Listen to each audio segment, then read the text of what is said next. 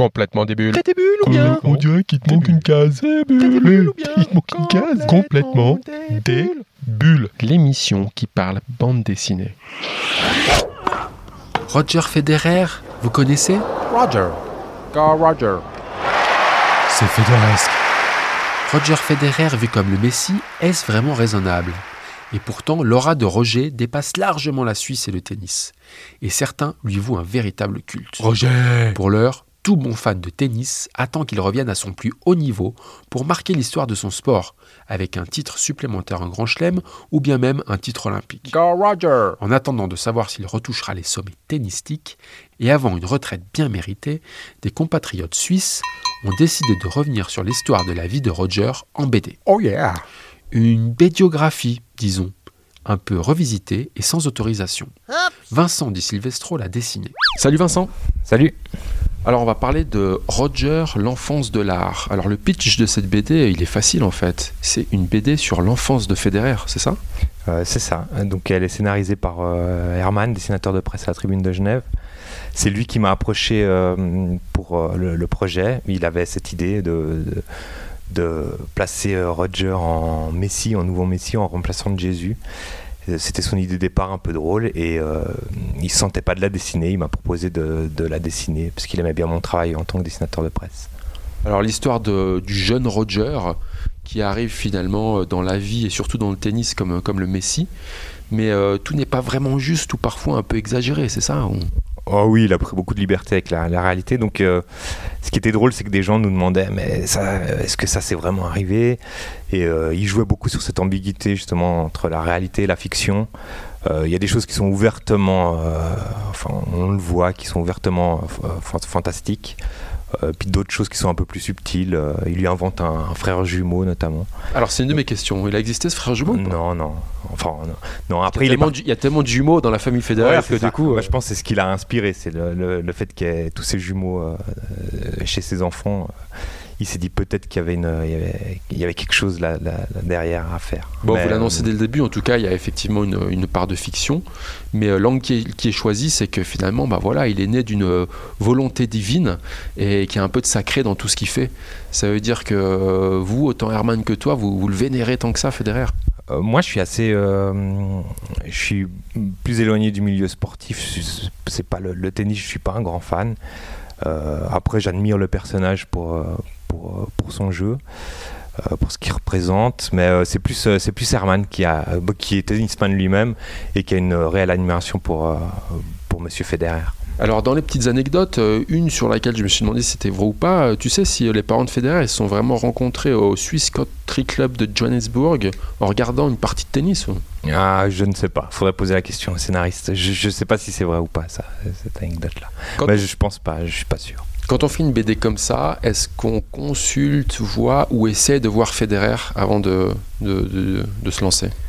On, on y a pensé. Il y a pensé. Enfin, Herman y a pensé, mais on s'est dit non parce que on voulait pas être. euh, Enfin, on voulait pas recevoir une réponse négative et euh, que ça nous bloque com- complètement. Donc, on s'est plutôt dit, on l'a fait et on lui envoie après coup un exemplaire. Mais on n'a pas, on n'a pas eu de retour euh, de sa part. C'était ma prochaine question. Vous lui avez envoyé la BD Oui, on, on lui a fait une petite dédicace. Après, on, Herman a eu beaucoup de mal à lui à faire parvenir parce que euh, bah, son adresse est très, très secrète.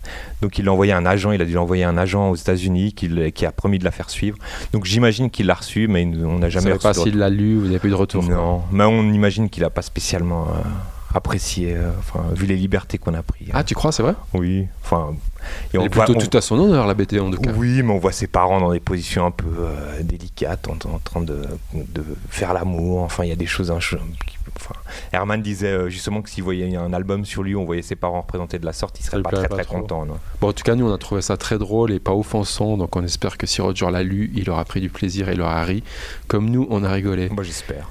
C'est l'histoire donc du coup de sa depuis sa naissance jusqu'au moment où il gagne euh, le titre de junior euh, à Wimbledon. Oui. Euh, pourquoi un, un focus finalement sur cette partie de sa vie et sa jeunesse? Euh, parce qu'il fallait, le, fallait lui, lui mettre une fin à cette histoire et euh, c'était une des premières étapes importantes, enfin pour Herman en tout cas dans, dans le, le parcours sportif de, de Federer. Et euh, il, prévoyait d'en faire plusieurs, des tomes sur sa vie. Donc il s'est dit segmenter, d'arrêter à ce moment-là, c'était plutôt intéressant. C'était justement juste avant son passage en pro. Donc ça, ça faisait une, une- une bonne fin. Alors cette fin, finalement, c'est effectivement ce qu'elle inspire. C'est un prochain album, euh, justement, où on verrait par exemple sa rencontre avec Mirka ou, euh, ou la suite de sa vie. C'est prévu du coup? Oui, c'est prévu, ça racontera donc euh, son, son arrivée dans le, euh, Tennis professionnel. dans le tennis professionnel, sa rencontre avec Mirka. Enfin, l'axe principal, c'est Mirka. Sans doute le titre, le, le sous-titre de l'album.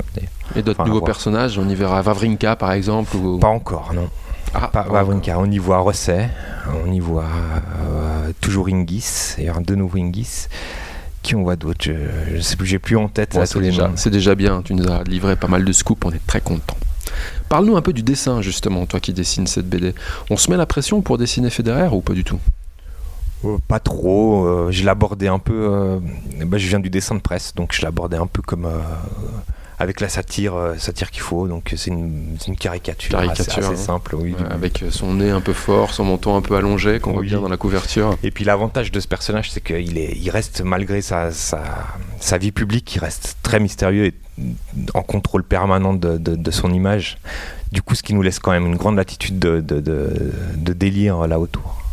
Pourquoi il a toujours un t-shirt rouge, Federer? C'est parce qu'il est suisse ou dans ta BD Non, c'est pas- c'est comme ça que je visualise et euh, c'est un des signes. C'est comme euh, ça va être comme la mèche à Titoff ou euh, la, la mèche à Tintin. Enfin voilà, ce sera. Il continuera à porter son t-shirt C'est ce rouge. que j'allais Oui, te oui. demander. Il aura toujours Il son t-shirt rouge oui. par la suite. Oui, c'est ça. Vu qu'il change tellement de coupe de cheveux, en plus Herman a, a beaucoup joué là-dessus sur le deuxième tome parce qu'il a eu toutes ses, ses mèches blondes, ses cheveux longs, ses cheveux courts. Enfin, il est passé par tel. Donc on pouvait pas jouer là-dessus. Donc euh, voilà, son son signe de reconnaissance sera son t-shirt rouge. Vincent, pour finir l'émission, on a ce qu'on appelle des questions débules. complètement débile. Eh oh, il te manque une case. Euh, t'es débile. Pourquoi un D à Roger? Je pense que c'était pour euh, justement éviter euh, toute forme d'attaque euh, en justice. Euh, on pouvait se cacher derrière, euh, derrière ça, sur le fait que c'était pas le vrai. De toute façon, même dans le nom, c'est pas le vrai. Euh, On ne mentionne jamais. Il me semble qu'on ne mentionne pas Federer, jamais dans le. C'est la raison principale Oui. Oui, on a. qu'on pense à ces problématiques de droit, à l'image. De- L'éditeur surtout y a pensé. Il avait un peu peur euh, et euh, on a on a fait lire la BD à un avocat qui euh, qui a quand même euh, qui nous a dit où on pouvait être attaqué ou non. Euh, on a changé un- une petite case qui qui était problématique selon que selon lui et Ah, puis vous avez euh, pris ce soin-là? oui quand même pour éviter tout ça. Est-ce que tu penses que le premier mot de Federer, c'était vraiment out Euh, non, je pense pas. Mais c'était drôle. C'est une des blagues à Herman que j'aimais beaucoup. Quelle est la différence entre le génie et la grâce? Euh, je ne sais pas. Je crois que je préfère la grâce au génie. Est-ce que tu sais pourquoi on dit love pour dire zéro au tennis Euh, non, bah, il y a une explication. Enfin, Herman euh, l'aborde, mais euh, non, je ne sais pas. Écoute, moi j'ai trouvé que dans cette BD, vous avez fait la meilleure pub, ou en tout cas un des, me- un des meilleurs slogans possibles pour la marque de raquette Wilson. Oui, c'est vrai. Oui, oui, oui. Tu c'est nous vrai. en dis un mot? Hein? Tu nous en dis un mot? Wilson, ça voudrait dire quoi? Euh, le fils, euh, la- le, le- Fils de la volonté, euh, fils de la de la volonté, volonté, en oui. anglais. Oui, C'est quand même fort ça. oui, c'est le, le- Herman a ce, ce- cette envie de jouer avec les mots en permanence dans, dans ses dessins de presse, on, on le voit aussi. Et, je- et il aime beaucoup ça. Alors justement, un petit mot sur lui, puisqu'effectivement, tout au long de la BD, il y a des petits jeux de mots comme ça. On retrouve ce qu'on voit au quotidien, par exemple dans la tribune Oui, ou en vrai. presse. Et, euh, et c'est vrai que c'est c'est à, à- à- à- à chaque fois très fort, très pertinent, puis très drôle. Et moi, je me suis dit que les mecs du marketing chez Wilson, ils devraient se dire, ah, ça c'est une belle pub pour nous. Oui, c'est vrai, mais je suis pas sûr que les mecs du marketing de chez Wilson aient lu la BD ou. euh, T'as raison, ils ont Ouais. autre chose à faire. Federer, c'est quoi pour les Suisses? Euh, bah, dans la BD, c'est euh, bah, c'est un, dieu. C'est euh, Herman l'est- le- l'amène très bien. euh, il dit qu'on manque de, de- En Suisse, on a ce côté un peu sage. On manque peut-être de ces figures euh, héroïques. On avait Guillaume Tell, mais, mais rien depuis. Et, euh, et il voit en Federer hein, ce, ce nouveau euh, porte-drapeau, on va dire. Il va se passer quoi le jour? Il arrête de jouer au tennis, Federer? Je sais pas, il y aura peut-être un successeur. Une, je sais pas. Ça On va, trouver quelqu'un Suisse. d'autre. Hmm, oui, j'imagine que oui. Oui, quand même. Est-ce que tu sais que McEnroe n'aime pas du tout comment tu l'as dessiné Non, je sais pas. Euh, vous avez eu ce retour, c'est vrai Il paraît, il paraît. Ah euh, oui. bah, après, c'était les. C'est drôle parce que ce passage avec McEnroe, c'est le. c'est le ce avec quoi on a vendu le projet à l'éditeur donc c'était ce passage là et euh, c'est vrai que je me suis pas trop attaché à faire quelque chose de très ressemblant ou de, de réaliste non pas du tout Et est-ce que tu penses que cette BD va fédérer? Euh, je l'espère mais euh, je ne sais pas enfin Bon, sur ce jeu de mots pourri, Vincent, je te remercie. À bientôt. à bientôt merci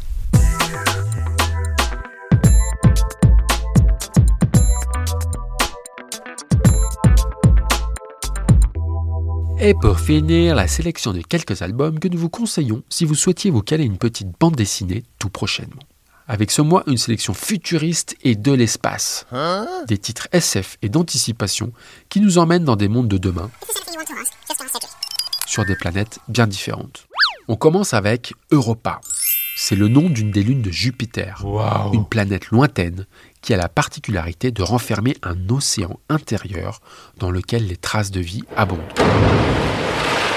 Deux expéditions scientifiques parties sur Europa depuis la Terre ont été successivement anéanties, Oups, de manière soudaine et étrange. Qu'est-ce que ce bordel sur cette planète? Une troisième expédition, cette fois composée de militaires et d'un médecin, part pour tâcher de comprendre ce qui s'est passé. Oh là là. Suzanne Saint-Loup, l'une des meilleures pilotes de navettes des dernières générations, fera partie de l'équipage.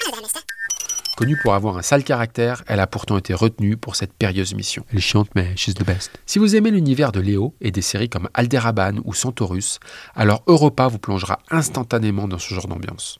Voyage dans l'espace, autre planète, mystère à élucider et un peu de surnaturel. Léo, Rodolphe et Jean Gétoff pour ce premier tome de Europa qui s'intitule La Lune de glace. C'est aux éditions Delcourt. On continue avec On Mars. Mars, Il y a un troisième tome qui vient clôturer un triptyque rondement mené. la planète rouge, Dans un futur pas si lointain, les hommes colonisent Mars. la planète rouge. Des travaux gigantesques sont nécessaires pour qu'une terraformation permette à la planète rouge de devenir habitable afin d'offrir un nouveau monde. Euh, c'est possible ça? Ce sont des prisonniers qui sont envoyés sur Mars pour faire le sale boulot. Ouh, la prison du futur, pas cool. Et tous les condamnés de la Terre se retrouvent là-bas, dans des conditions déplorables et au service d'une poignée de colons qui les observent construire un nouveau monde. Ah bah les colons, vive la rébellion Mais dans ce monde carcéral, beaucoup se réfugient dans un mouvement religieux extrémiste qui prend de l'ampleur et finira par soulever une mutinerie. Dans ce dernier tome, les combats font rage pour la prise de pouvoir sur la planète rouge. Et parmi les prisonniers, une petite bande se distingue. Menée par Yasmine, une prisonnière pas comme les autres, et par un hacker surdoué, ils vont inverser la tendance en prenant le contrôle de drones militaires. Comment ça? Sauf que l'intelligence artificielle poussée à son paroxysme va provoquer une fin de la vie martienne assez inattendue. Une très bonne série SF, mais aussi d'anticipation politique pour une vraie réflexion sur le milieu carcéral, la religion et la survie de l'espèce humaine. Ce troisième tome s'intitule Ceux qui restent. C'est de Sylvain Rumberg et Grune aux éditions Daniel Magen. Et pour finir, voici Elec Boy. Oh, la galaxie 2121, quelque part en Amérique du Nord. Notre vieux monde civilisé n'est plus qu'un lointain souvenir. Entre baraquements de fortune et panneaux solaires modernes, une communauté tente de survivre. Avec une obsession, trouver de l'eau. Les puiseurs partent régulièrement hors du clan sécurisé pour trouver l'or bleu. Mais d'étranges créatures robotisées les perturbent dans leurs recherches et sèment le chaos sur cette terre devenue aride et brûlée par le soleil. Ces étranges créatures cherchent quelqu'un, un humain, qui semblerait-il possède un pouvoir très puissant. Euh, comment ça? Décor à la Mad Max pour cette série dont le premier tome s'intitule Naissance. Une histoire née dans la tête et sous les traits de Jaoun Salaoun. C'est aux éditions d'Argo. Voilà, voilà. Alors, bonne lecture. Et comme on dit dans l'émission, les bulles, il n'y en a pas que dans le champagne, mais aussi plein les BD. Et le 9e art, lui, se consomme sans modération. Alors, soyez des bulles. Complètement des bulles. des bulles ou bien On dirait qu'il te manque une case. Des bulles ou bien Il te manque une case. Complètement des bulles.